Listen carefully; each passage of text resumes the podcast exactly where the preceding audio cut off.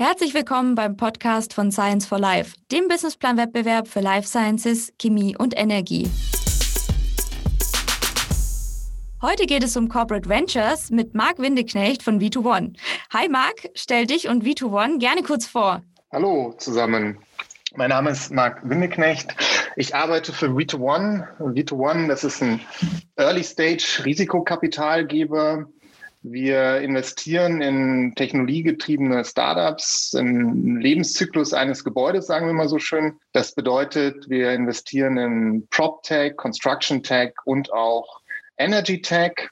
Was bieten wir unseren Portfolio-Companies? Wir bieten auf der einen Seite Hilfe in strategischen Fragen, Unternehmensaufbau als Sounding Board, aber auch, und das ist ganz wichtig, unser Netzwerk in den Mittelstand zu anderen Investoren aber eben auch ähm, zu Talent. Meine Rolle bei V2One, ähm, ich bin Senior Associate, ich bin zuständig für das Sourcing von Startups, ich bin zuständig für den kompletten Investmentprozess und auch die Aufarbeitung des Investment Cases und der Präsentation im Investment Committee und dann auch später im Portfolio Management unserer Portfolio Companies.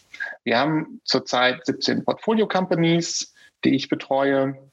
Und vielleicht auch nochmal als Hintergrund, wie ich dazu kam. Ich ähm, habe Maschinenbau studiert, ich habe ähm, Elektrotechnik promoviert und alles im Fokus auf Energietechnik.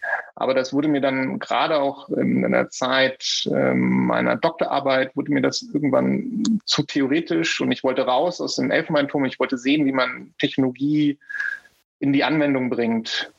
Und da ist natürlich dann auch der Weg zum VC nicht weit und habe dort ein Praktikum gemacht, habe gemerkt, da kann ich ähm, nicht nur theoretisch was weiterbringen, sondern kann ich wirklich auch praktisch was weiterbringen, kann die richtigen Technologien ähm, unterstützen dabei, in die, in die Anwendung zu kommen.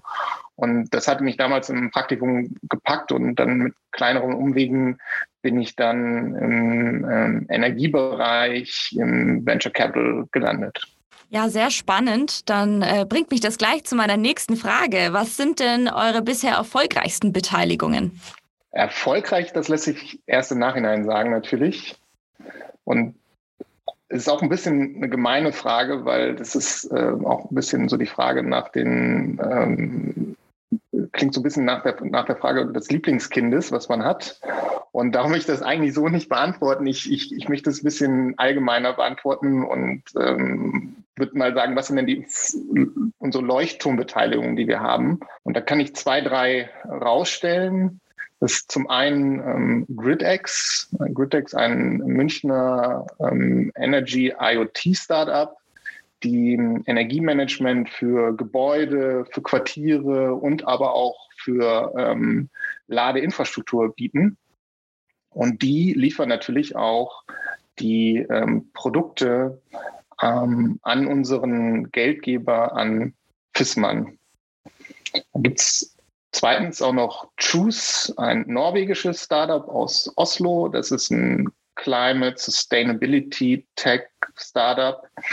Das ist Privatpersonen, aber auch Corporates ermöglicht, klimaneutral zu werden. Für uns als Privatperson läuft das relativ einfach. Man ähm, kann, muss ein paar Fragen beantworten, dann wird einem der CO2-Fußabdruck äh, berechnet. Es wird einem auch noch Empfehlungen gegeben, wie man den reduzieren kann. Man wird Teil einer Community, so dass man auch aktiv interagieren kann und auch sein, sein, äh, um seinen Fußabdruck ähm, zu reduzieren. Und das, was noch übrig bleibt, das wird eben ähm, geoffsettet mit, ähm, mit, mit ähm, Carbon Credits.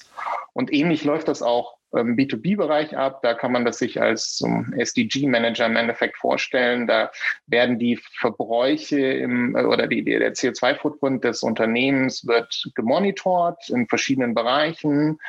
Ähm, der kann eben auch dann ähm, reduziert oder geoffsettet werden, aber es können auch die Mitarbeiter mitgenommen werden. Das heißt, jeder einzelne Mitarbeiter kann sich engagieren durch ähm, verschiedenste Aktionen. Ähm, Fissmann zum Beispiel hatte auch eine Aktion aktuell am Laufen. Das nennt sich äh, das ist die We Move-Kampagne. Da ist es möglich, indem man ähm, ein Kilometer joggt oder äquivalent Sport betreibt, ähm, einen Baum zu pflanzen. Und das läuft schon seit Anfang des Jahres. Da wurden auch schon knapp 300.000 Bäume gepflanzt. Und diese ganze Kampagne läuft eben über Choose. Ja, sehr spannend, klingt auch sehr vielseitig tatsächlich. Ähm, für unsere Zuhörer, ne, was kann man sich denn unter Corporate Ventures konkret vorstellen und wie grenzt sich das auch von anderen oder von klassischen Investoren und VCs ab? Generell ist Corporate Venture Capital ein weites Feld, darum ist es schwer zu sagen, wie es ganz konkret läuft. Ja? Aber ich glaube, es gibt so ein paar gemeinsame Nenner. Ein gemeinsamer Nenner ist erstmal, dass es, ähm, dass der Geldgeber, der für diesen Risikokapital-Vehikel, ähm, dass das ein Corporate ist, ja, und keine Privatpersonen oder oder äh, institutionelle ähm, Geldgeber. Und dass ähm, ein strategischer Hintergedanke bei dem bei der Aufsetzung dieses Vehikels ähm, vorhanden ist, dass nämlich der Zugang zu Startups, zu Technologie, Innovation, eben aber auch zu Talent. Der Unterschied fängt an, wenn es darum geht, was der konkrete Auftrag des Corporate Venture Capital Fonds ist. Ich unterscheide da sehr gerne zwischen den rein finanziell getriebenen und den rein strategisch getriebenen. Strategisch getrieben sind sie natürlich irgendwo alle, sonst würden sie nicht existieren. Aber wird der Mehrwert daran gemessen, dass äh, welche Strategie strategischen Investments sie gemacht haben oder wird der Mehrwert daran gemessen, dass sie erstmal am Ende des Tages aus einer gewissen Menge Geld mehr Geld gemacht haben und dabei noch strategische Aufgaben erfüllt haben. Bei Vito One ist es so, wir sind rein finanziell getrieben. Aber natürlich ist unser Investmentfokus, ich habe es vorhin gesagt, alles, was rund ums Gebäude ist, ist natürlich strategisch von FISMAN vorgegeben. Und so hat man eigentlich eine ähm, super Synergie. Man hat auf der einen Seite ähm, einen wirtschaftlichen Return und auf der anderen Seite hat man einen, einen, einen, die, die strategischen Ziele, die ich vorhin schon genannt hatte, hat man die damit erfüllen.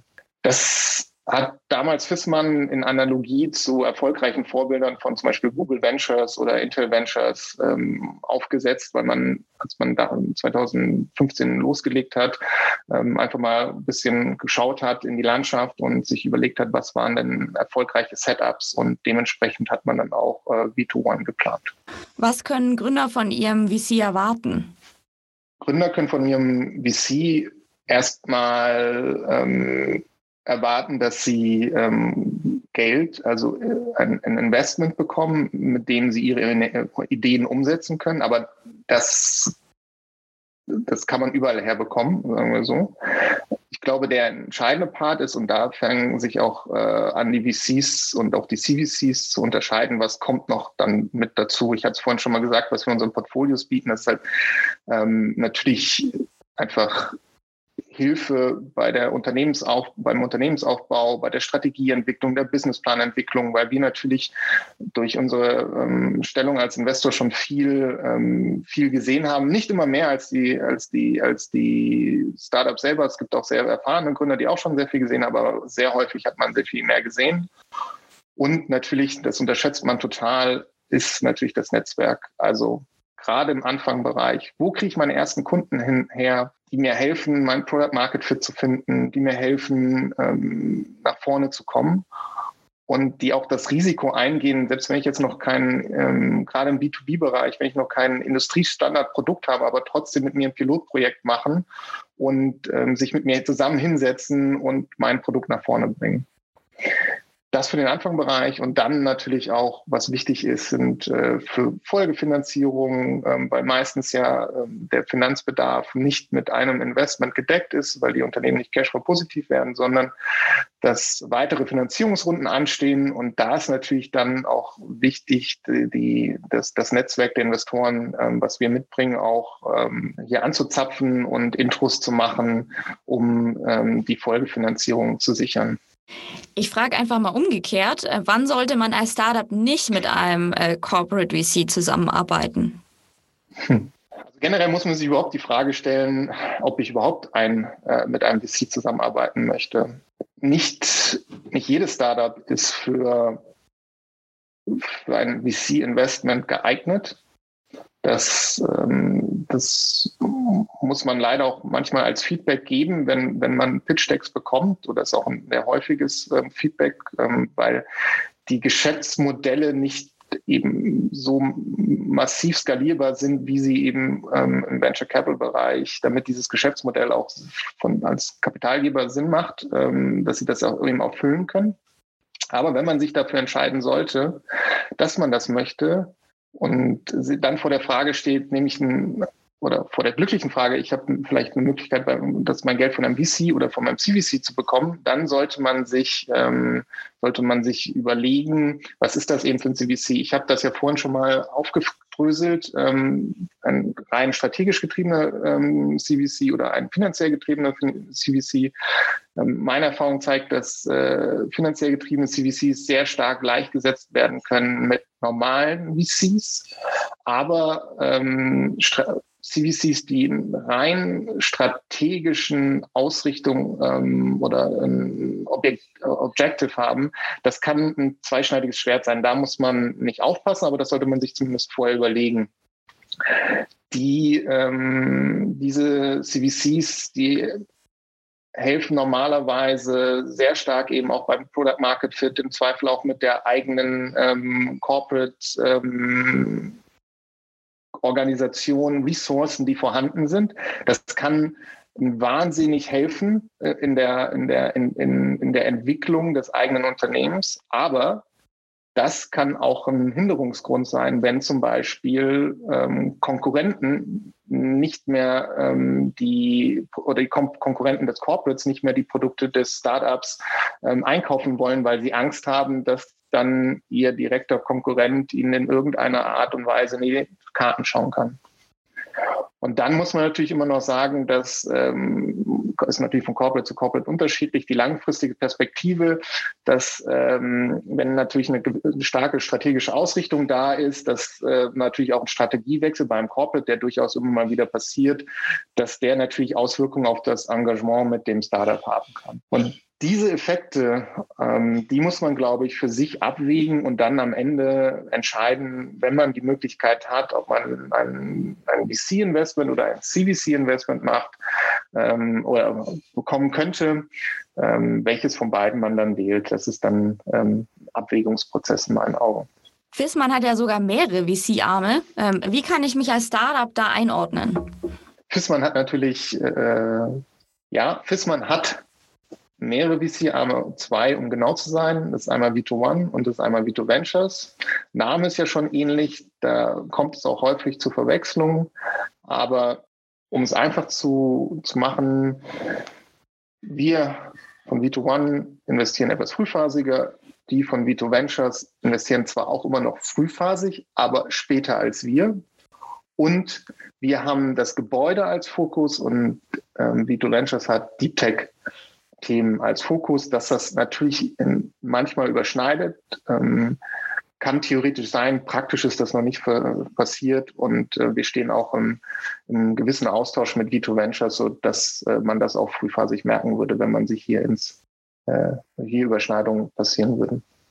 Wie stark involviert ihr euch bei Vito One in die Startups? Generell invest, äh, involvieren wir uns nicht so stark. Das ist äh, also niemals in operative Dinge und auch immer nur so viel, wie die Gründer das wünschen. Wenn die Gründer das wünschen, stehen wir natürlich immer gerne als Sparingspartner zur Verfügung. Das ist natürlich auch von, von, von Startup zu Startups total unterschiedlich. Ähm, manche brauchen, wollen mehr Sparring, mehr unser Netzwerk nutzen. Andere haben das einfach, brauchen das nicht. Dann ähm, daran richtet sich äh, sehr stark, wie sehr wir uns ähm, engagieren und nicht unbedingt involvieren äh, bei unseren Startups. Wie können Startups Kontakt zu euch aufnehmen und wie sieht dann im Anschluss der Screening-Prozess aus? Der Kontakt ist relativ einfach. Einfach eine E-Mail an mark, mark mit k, at vito.vc schreiben. Dann landet das schon mal auf meinem Schreibtisch. Und die weiteren Schritte sind eigentlich so, dass wir initial ein kurzes Meeting, halbe Stunde halten, in dem so die wichtigsten Sachen besprochen werden. Dann ähm, gucken wir uns das ein bisschen genauer an, besprechen das intern und wenn wir das weiterhin interessant finden, dann gehen wir, äh, steigen wir immer tiefer in das Thema ein und das sind im Endeffekt immer so Runden zwischen Startup und uns, in der wir uns den Ball ein bisschen hin und her spielen, um ähm, dann an einem gewissen Punkt äh, hoffentlich so schnell wie möglich nach ein paar, nach wenigen, äh, nach wenigen Treffen ähm, uns intern entscheiden können, dass wir das Investment machen wollen. Und dann ähm, geht man ähm, nach wenigen Wochen zusammen zum Notar. Ja, ich denke, dieses Thema Ball hin und her spielen ist äh, ein ganz wichtiges Thema. Aber auf was sollten Startups dabei achten, ne? wenn sie zum Beispiel jetzt euch äh, mit euch als VC sprechen? Am Anfang, in, dem ersten 30-minütigen Call, ist es für uns äh, wichtig, die zentralen Punkte zu verstehen. Also ähm, welchen, welches Problem lösen Sie? Mit welchem Produkt, welches Team haben Sie? Welche Traktion haben? Ähm, können Sie jetzt schon vorweisen? Wie gewichtet ihr bei B2One ähm, diese drei Punkte Innovationscharakter des Startups, Geschäftsmodell und das Gründerteam? Also das sind alles wichtige Faktoren, aber wenn du mich jetzt nach der Gewichtung fragst, dann ist natürlich hier das Gründerteam am wichtigsten. Also damit steht und fällt fast alles. Ein Geschäftsmodell, das kann man ändern, das ändert sich auch typischerweise im Verlauf des, äh, der, oder in der Entwicklung des Startups nicht total, aber es wird meistens noch angepasst und ähm, innovativ sind die meisten Unternehmen. Und ähm, da gibt es auch nicht, dass es äh, selten der Fall, dass es nicht innovativ genug ist. Sucht ihr jetzt gerade auch äh, aktuell nach Startups aus bestimmten Bereichen? Wir suchen immer aus äh, den vorhin genannten Bereichen Startups und ähm, sind da eigentlich, äh, es vergeht keine Minute, wo man nicht auf der, auf der Suche nach Startups im PropTech, Construction Tech, im Energy Tech Bereich ist. Und was sind für dich aktuell die spannendsten Innovationen oder auch Technologien im Bereich Energie? Im Energiebereich passiert ja aktuell sehr, sehr viel. Und es ist ja auch schon eine breite Palette an neuen Technologien auf dem Markt und es die immer, immer stärker im Markt werden.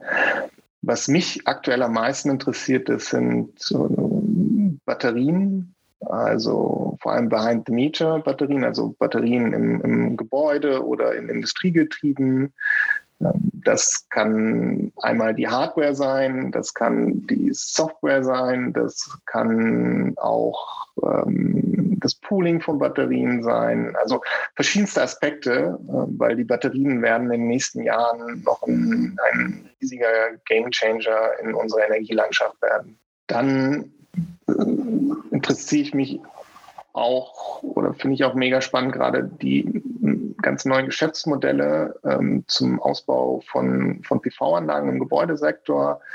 Es, es tut sich da einiges. Diese Anlagen sind mehr oder weniger für jeden äh, Einfamilienhausbesitzer ein No-Brainer geworden, wirtschaftlich. Es stockt auch nicht der Ausbau, aber es entstehen hier gerade sehr, sehr neue, interessante Geschäftsmodelle und das, ähm, das zu beobachten, finde ich gerade super interessant. Also einmal von der energietechnischen ähm, ähm, Warte und Umweltschutz und einmal eben auch äh, von der wirtschaftlichen Seite. Und der nächste Punkt ist da, was, was ich mir auch gerade noch sehr stark anschaue und ähm, wo auch schon, schon lange drüber geredet wird und es schon lange gibt, aber was jetzt in letzter Zeit nochmal einen gewissen Push in meinen Augen bekommen hat, ist das ähm, effiziente und modulare Bauen. Ähm, Vielleicht kennst du diese Aussagen, dass wir immer noch bauen wie in den 50er, 60er Jahren und wir eigentlich keinen Effizienzfortschritt ähm, verzeichnen können in, der Art, äh, wie wir bauen. Und ich glaube, da passiert jetzt gerade sehr, da ist schon viel über die letzten Jahre passiert und da passiert jetzt auch noch mal viel. Ähm, wir sehen es äh, in den verrückten Finanzierungsrunden in den, in den USA von Catera. Äh, da, da, das sind aber nicht die einzigen, die unterwegs sind, aber da passiert, da passiert ziemlich viel. Und dann eben aus, aus, aus, aus diesem effizienten Ansatz auch sehr nachhaltige Gebäude zu bauen und auch sehr nachhaltig zu sanieren, wie das eben auch in, in, in Deutschland Startups gibt, die ähm, mit modularen Baugedanken alte Gebäude fit für die Zukunft machen, energetisch fit für die Zukunft machen wollen. Und letztlich natürlich noch äh, die ganze Diskussion um Kohlenstoffsenken durch die Natur. Also wir hatten es vorhin schon das Thema bei Choose, ähm, Bäume pflanzen, aber auch über Carbon Farming, also die, die ähm, Speicherung von Kohlenstoff in, in Böden ähm, oder auch in, in anderer Art und Weise gebunden. Ähm, einmal über die Natur, aber auch über ähm, technische ähm, Anlagen, dieses Direct Air Capture, was gerade ja in aller Munde ist. Das sind spannende Themen, die ich schon seit, seit, seit mehreren Jahren verfolge und äh, jetzt äh, sehr, sehr happy bin darüber, dass die gerade auch jetzt durch Elon Musk nochmal einen ganz anderen, ähm, äh, eine andere öffentliche Aufmerksamkeit bekommen haben.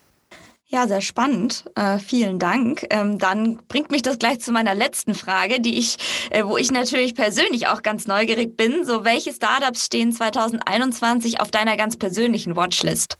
Ja, das dürfte jetzt dann keine große Sachen, äh, Überraschung sein, dass Batterie-Startups natürlich auf der, ähm, auf, auf, auf meiner Liste stehen und ganz oben steht äh, das äh, Startup Vault Storage hier aus München auf meiner Watchlist die im Endeffekt versuchen, ähm, Alternativen zu den unseren bekannten Lithium-Ionen-Batterien ähm, zu ähm, entwickeln und ähm, in, in, den Massenmarkt zu bekommen.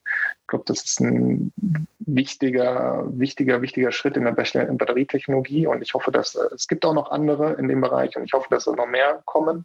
Das ist äh, relativ weit oben auf, auf meiner, meiner Watchlist. Dann ähm, hatte ich auch vorhin schon das Thema neue Geschäftsmodelle im PV-Bereich angeschaut. Da sind natürlich äh, Unternehmen wie Solar, Enpal auf meiner Watchlist äh, auch sehr weit oben, äh, die ja ein rasantes Wachstum in den letzten Jahren erfahren haben und äh, in meinen Augen am total richtigen Punkt hier ansetzen kommen wir hm, auch gleich nochmal zur energetischen Sanierung. Da ist, glaube ich, äh, mit, mit, mit ähm, also Kombinationen von energetischer Sanierung und modularem Bauen. Da ist, glaube ich, EcoWorks ein sehr, sehr interessanter Ansatz aus Berlin.